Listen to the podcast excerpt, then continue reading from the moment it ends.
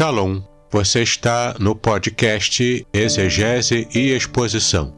Aqui é o Davidson Bignon. Sou mestre em Ciências da Religião, professor de Exegese Bíblica, pastor evangélico, escritor e também publisher editorial. Seja bem-vindo a mais um episódio.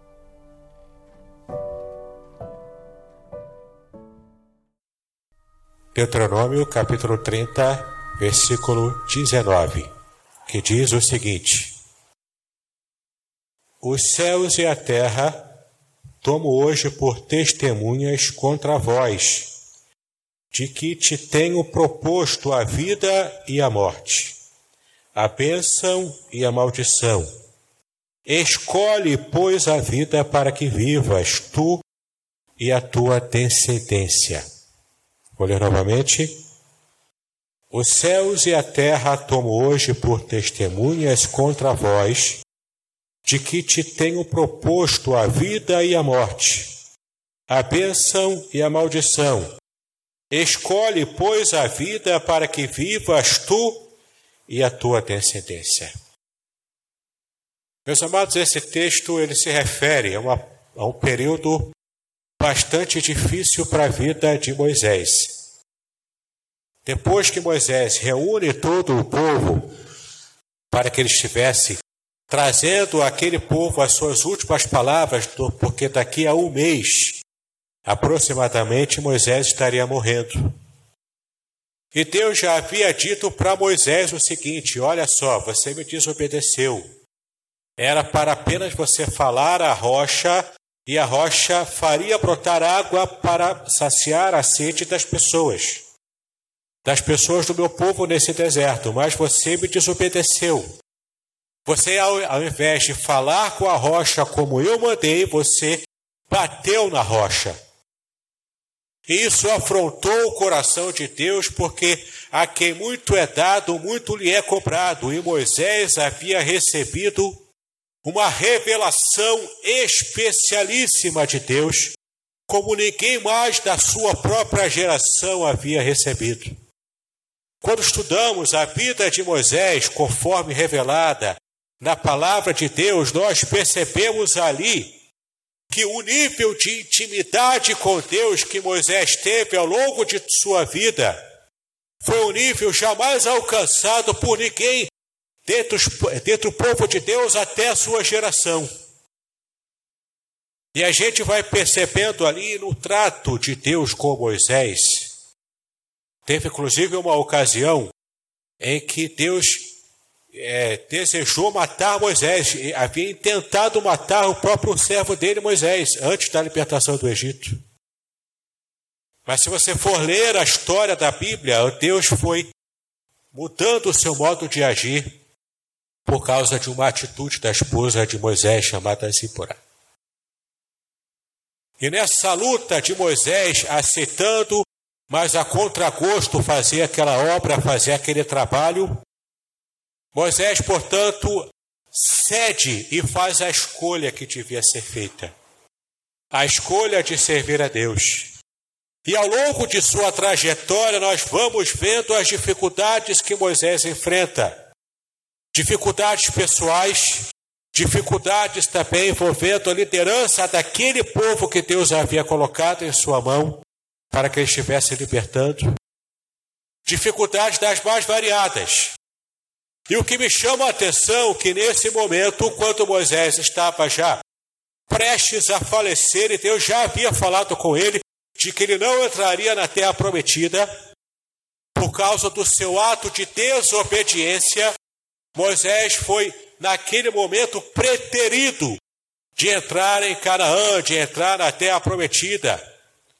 Mas Deus permitiu com que ele se levantasse e subisse o monte, mesmo com a sua idade já muito avançada, e ele pôde então vislumbrar o que seria a entrada nessa terra prometida que aconteceria uma geração depois da vida do servo de Deus, também do servo de Moisés chamado Josué.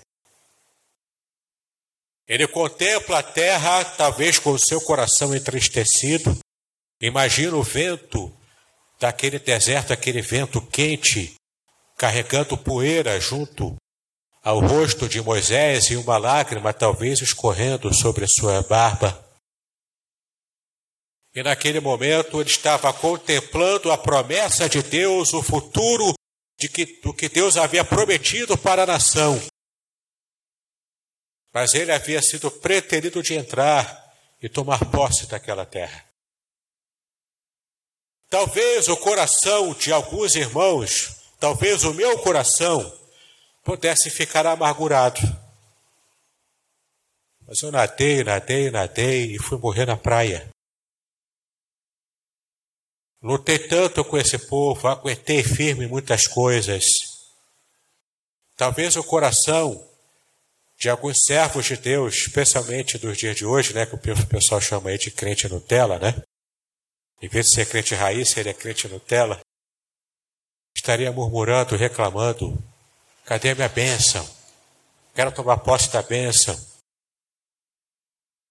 O que eu acho interessante é que Moisés não esteve murmurando, triste com certeza, mas nunca murmurando contra o Senhor.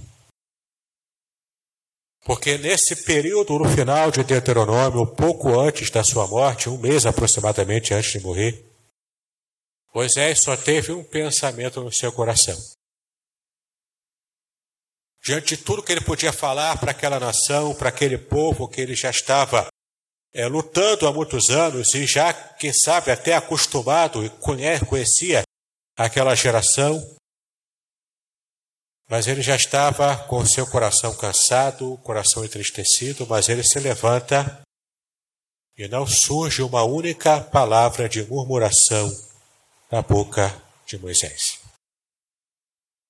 A palavra que vem à sua mente e o que está borbulhando no seu coração é qual o legado que ele deixaria para aquele povo. Diante da sua crise final, próximo à sua morte, Moisés tinha essa preocupação de trazer uma mensagem que trouxesse um legado de fé, de firmeza para aquela nação.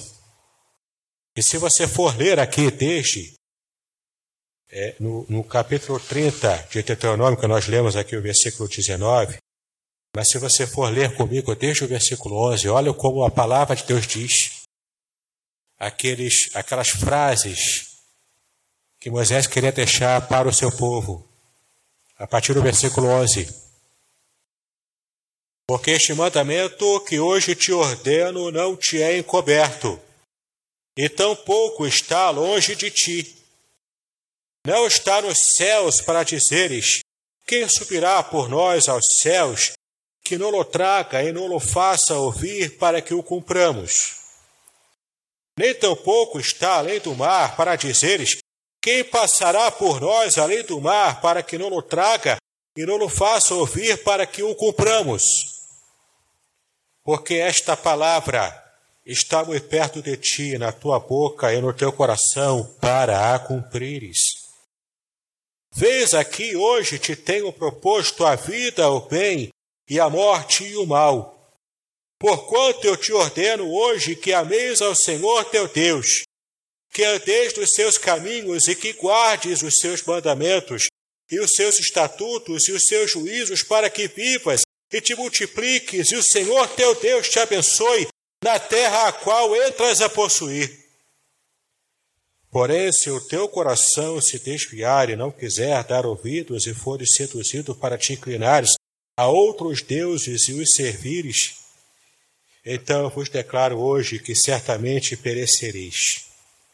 Não prolongareis os dias da terra a que vais, passando o Jordão, para que, entrando nela, a possuais. Os céus e a terra tomo hoje por testemunhas contra vós de que eu tenho proposto a vida e a morte, a bênção e a maldição, Escolhe, pois, a vida para que vivas tu e a tua descendência. Amando ao Senhor teu Deus, dando ouvidos à sua voz e achegando-te a Ele, pois Ele é a tua vida e o prolongamento dos seus dias para que fiques na terra que o Senhor jurou a teus pais, a Abraão, a Isaque e a Jacó, que lhes havia de dar. Meus amados, Moisés estava pensando nessa lição especial, nesse apelo especial que ele faz para a nação de Israel. E ele coloca com o seu coração em chamas, ele coloca duas opções. E é interessante a gente perceber o porquê que ele coloca essas duas opções, por que ele fala que eu coloco diante de vocês, e no original em hebraico, o que aparece aqui a expressão é eu coloco na frente do rosto de vocês, das faces de vocês. Está aqui, ó, na, na sua frente. Não tem como você negar. Não tem como você fugir dessa, dessa escolha. Não tem como você ignorar isso que eu vou falar para você, porque está diante de você. Não está longe, a lei do Senhor não está longe, mas a lei do Senhor está perto, diante de você. E nessas duas opções, a primeira é a vida. Quando você obedece à lei do Senhor, você recebe como recompensa a vida. E a outra opção é a morte. É uma opção, sim, mas uma opção impensável. Mas se você desobedecer à lei do Senhor, você colherá como recompensa a morte. E a gente consegue perceber que Moisés está se referindo aqui ao modo como aquela nação estaria se guiando quando colocasse a planta do seu pé na terra prometida em Canaã. Moisés não entraria fisicamente em Canaã, mas ele sabia que aquela geração entraria. E ele estava preocupado, e antes de morrer, ele estava preocupado qual o tipo de vida que aquelas pessoas teriam uma vez entrando em Canaã. Diante de vocês há uma escolha. Você pode escolher o bem, o caminho da obediência que vai lhe trazer paz, prosperidade, vida boa, felicidade. Mas você também tem a opção de escolher o mal. E ao escolher o mal, você vai ter uma vida curta, você não vai ser feliz, e você por fim vai morrer, vai perecer. Numa terra que emana leite e mel, você morrerá à míngua. É incrível a gente perceber o quanto há pessoas que ainda hoje fazem a escolha errada. Moisés fala isso para aquela nação porque ele sabia de que a tendência do coração daquelas pessoas era escolher o mal. E ele estava sinceramente preocupado com aquilo. E nós olhando hoje para a nossa sociedade, quantas pessoas hoje, por motivos variados, escolhem o mal. Alguns vivendo uma vida de fachada, fingindo que é homem de Deus, mulher de Deus, para quem sabe ler um pingo a letra, e faz coisas que o pior ímpio jamais pensou em fazer. Causando escândalo ao meio evangélico. Outros também usando o seu cargo, muitas vezes religioso, vai estar também assaltando cofres públicos, por exemplo, causando também escândalo ao meio evangélico. Pessoas que conhecem a palavra escolhem um caminho mau, mesmo conhecendo a verdade. Pessoas que não conhecem a palavra, mas também não são inocentes quando fazem a escolha errada, mas pelo menos têm a desculpa de que eu não conheço a palavra, fazem a escolha errada e mesmo assim colhem aquilo que plantaram. Muito bem, estou interrompendo este episódio para estar falando para você sobre como conseguirá mais material como este para o seu enriquecimento bíblico. Eu, portanto, quero convidá-lo a conhecer os meus cursos gratuitos na plataforma Udemy. Há também o meu curso muito especial Introdução à Exegese Bíblica, a um valor muito especial e que tenho certeza de que abençoará muito a sua vida, pois você poderá aprender o método que os profissionais da exegese usam para que possam fazer estudos bíblicos muito avançados. O curso é simples, direto e sem rodeios. Clique no link que está na descrição deste episódio para que você possa assistir a uma aula degustação e conhecer mais sobre este curso maravilhoso. E caso você queira ampliar os seus estudos gratuitamente, eu tenho um grupo do Telegram chamado Exegese e Exposição e ainda o meu canal do YouTube onde você pode assinar, clicar no sininho para receber notificações de novos materiais em vídeo que eu coloco ali todas as semanas. Agora você poderá voltar a escutar este episódio.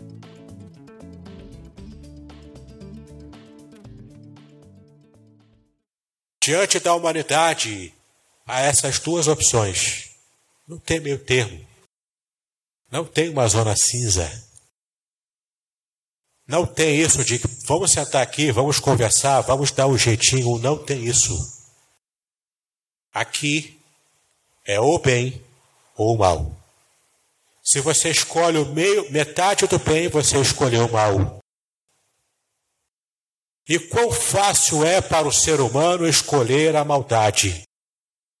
Escolher um caminho que vai mais tarde trazer a morte para ele morte espiritual, morte física, vai trazer malefícios para a sua própria vida social, pessoal, para a sua própria saúde. Moisés sabia o quanto as escolhas erradas podem acabar com a, uma vida humana. Ele sabia, porque ele conhecia a história, ele próprio escreveu, sendo autor de Gênesis, ele próprio escreveu o que aconteceu lá no Éden. Adão e Eva fizeram a escolha errada. A humanidade até hoje paga por essa escolha errada. Caim, quando matou Abel, o primeiro homicídio da humanidade, é a violência chegando lá no ápice. Logo no começo dos dias, o texto bíblico diz que Deus, quando conversa com Caim, quando vai tomar é, de Caim a obediência, a resposta daquilo que ele havia feito, o texto bíblico diz que quando Deus fala com Caim, ele responde da seguinte maneira: O teu desejo será contra ti, mas cabe a ti dominá-lo. Ou seja, o mal está à espreita, e o texto, como aparece lá no original em hebraico também, deixa entender que aquele, aquele mal está é, é, pronto para dar o bote, ele está pronto para atacar, está totalmente aceso está completamente preparado para dar o bote para atacar como uma leoa que está à espreita, escondida, aguardando a oportunidade certa para poder atacar o gnu, para poder atacar o animal qualquer que estiver distraído, tomando uma água, tomando um banho, comendo alguma coisa. O mal está assim, Cabe a cada um de nós que já experimentamos o que é o mal em nossa própria vida, estarmos também acordados, diligentes, para que não estejamos dando ensejo ao mal, para que não estejamos fazendo a escolha errada, mas para que estejamos fazendo a escolha certa, mortificar o mal logo no início na nossa própria carne. José, quando foi tentado pela esposa de Potifar, ele não ficou de muita, de muita conversinha. Quando ele percebeu o que estava acontecendo, ele correu, fugiu, porque ele sabia que contra as tentações da carne não podemos brincar. José escolheu bem. Ele escolheu, ele fez a escolha certa. E quantas vezes na nossa vida, sendo crentes, ou mesmo aquele que não é crente, aquele que pertence até a uma outra religião, ou mesmo aquele que é ateu, que não pertence a religião alguma, quantas vezes fazemos escolhas erradas escolhas impensadas, porque damos atenção a todo o mal que está ao nosso redor e, e acabamos entrando nessa onda e pagamos caro por uma escolha errada que fazemos. Diante de nós, assim como diante de Israel, diante da nossa cara, estão essas duas escolhas. E isso tudo acontece, querido, todos os dias na nossa vida. A cada dia que abrimos os olhos quando acordamos, temos que escolher: vamos fazer o bem, vamos fazer o mal. Às vezes eu começo fazendo bem e num único instante de fraquejamento eu faço mal, peco, desagrado o coração de Deus. E muitas vezes um segundo é o que se basta para que eu traga também consequências terríveis na minha vida por causa de uma escolha errada. Posso construir a minha vida inteira uma ótima reputação. Um deslize, até mais ou com redes sociais, eu posso destruir toda a carreira que eu levei a vida inteira para construir. Diante de vós eu coloco o céu e a terra como testemunhas o céu representando Deus, a terra representando toda a sociedade humana do mundo inteiro. Que eu coloco diante de vocês duas opções. Mas eu clamo para você: escolha a opção correta, escolha a vida. Obedecer a Deus às vezes parece que é chato, parece que é difícil, mas não é tão difícil assim. Porque a lei de Deus ela está perto de você. Ela está perto de você. Faça a escolha certa. Obedeça à lei. Escolha o bem. E as coisas irão de bem a melhor se você fizer a escolha certa. Infelizmente, Israel não fez essa escolha certa. Observe o que diz lá em Isaías, capítulo 1. Isaías capítulo 1, versículo 2. O texto é um pouco maior, mas não vamos ler apenas, vamos ler apenas o versículo 2. Isaías capítulo 1, versículo 2.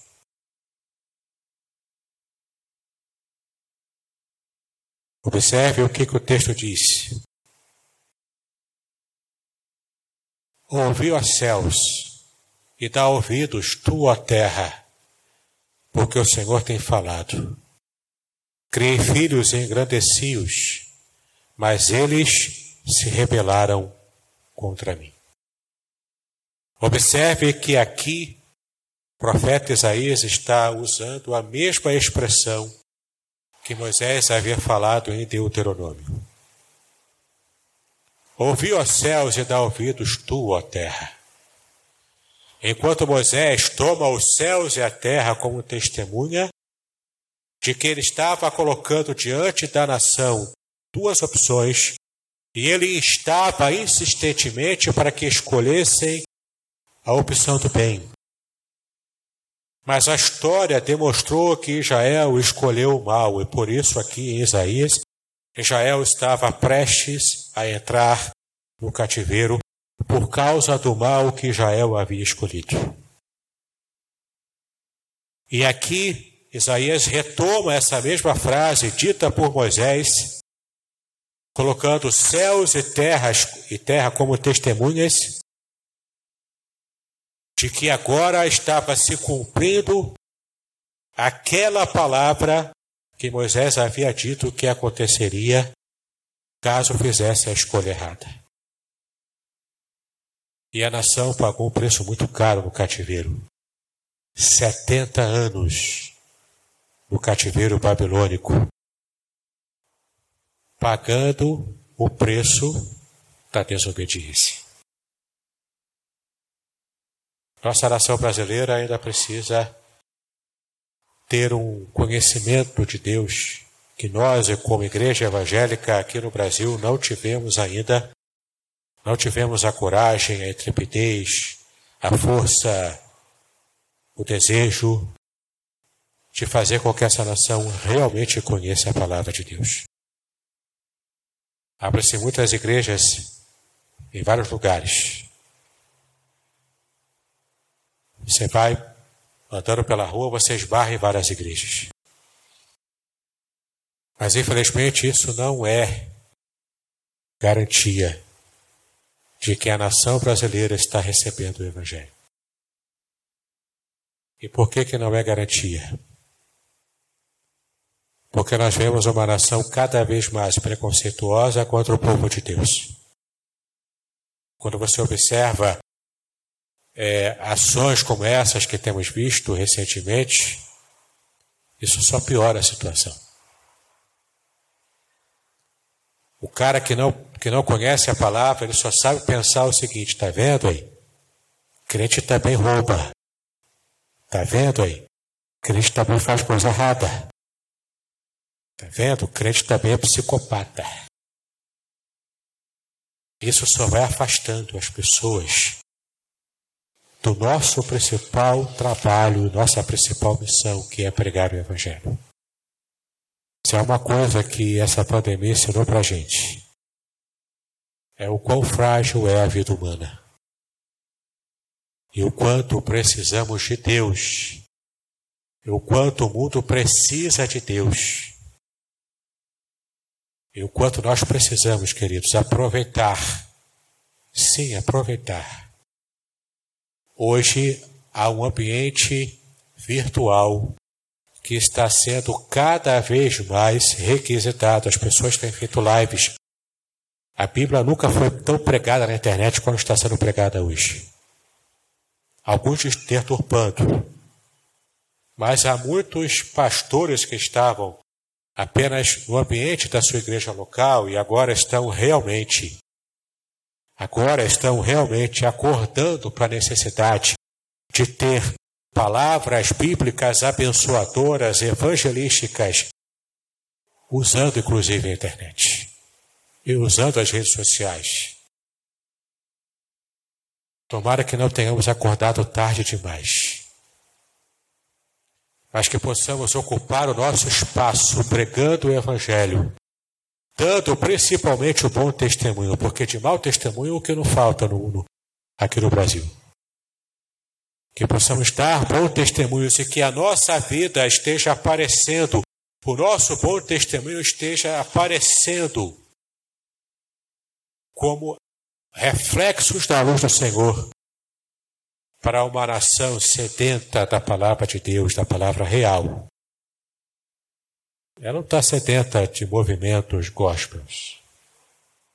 A nação brasileira não está sedenta de mais um grupo musical, de mais um CD lançado, de mais um livro lançado, dentre tantos que já existem. A nação brasileira está sedenta de bons exemplos que espelham a glória de Cristo para que eles realmente vejam do que a igreja é capaz, porque ela pertence ao Senhor Jesus. Que eu possa ser essa luz que não fique escondida, mas que seja colocada no velador, para que todos vejam, que de alguma forma eu possa refletir a luz de Cristo e iluminar as vidas que estão me observando. Que a gente possa aprender a fazer isso em nome de Jesus. E agora eu quero fechar com o texto de João, capítulo 3, versículo 36 para fechar a nossa meditação. Essa é uma palavra tão importante. É uma palavra até pesada, mas ela é muito importante. Veja o quanto é importante o trabalho da igreja na evangelização do mundo. Em João capítulo 3, versículo 36, que também envolve a escolha certa. Aquele que crê no Filho tem a vida eterna. Mas aquele que não crê no Filho não verá a vida, mas a ira de Deus sobre ele permanece. Que possamos fazer a escolha certa como cristãos, de darmos testemunho certo, correto, concreto do que é servir ao Senhor para o mundo que está tão desesperado por modelos bons. Que possamos também, queridos, proclamar a esse mundo sedento de Deus que apenas em Cristo Jesus há vida eterna. E aqueles que zombam dele, aqueles que rejeitam o Senhor, aqueles que inclusive vão se utilizar, e pode ter certeza que eles vão se utilizar, desses péssimos exemplos da mídia, que muitos que se dizem evangélicos estão protagonizando, eles vão usar isso contra a igreja cristã. Que todos nós aqui da Igreja do Barreto possamos ser o contraponto a esse tipo de argumento. Não o contraponto porque eu vou gritar mais alto, porque eu vou falar, porque eu vou fazer debate. O contraponto com a minha vida. A ponto de quando alguém quiser criticar o, o povo evangélico, o povo de Deus, não, peraí, eu não posso criticar. Por quê? Porque eu conheço um. Eu conheço uma igreja que esse povo é diferente. Ele não é como o restante. Então, para quem tiver um pouco de consciência, mesmo lá fora no mundo, vai frear esse tipo de crítica. Porque ele terá exemplos de homens, de mulheres, que são sinceros, que realmente amam ao Senhor e que são sal da terra e luz do mundo. Amém? Deus nos abençoe, queridos. Que essa palavra possa despertar a gente e possa nos mostrar o quanto é necessário a gente fazer a escolha certa, levar para o mundo lá fora a escolha certa e que a gente seja um bom exemplo de vida abundante para tantos que hoje estão tateando no escuro. Que Deus nos abençoe. Em nome do Senhor Jesus Cristo.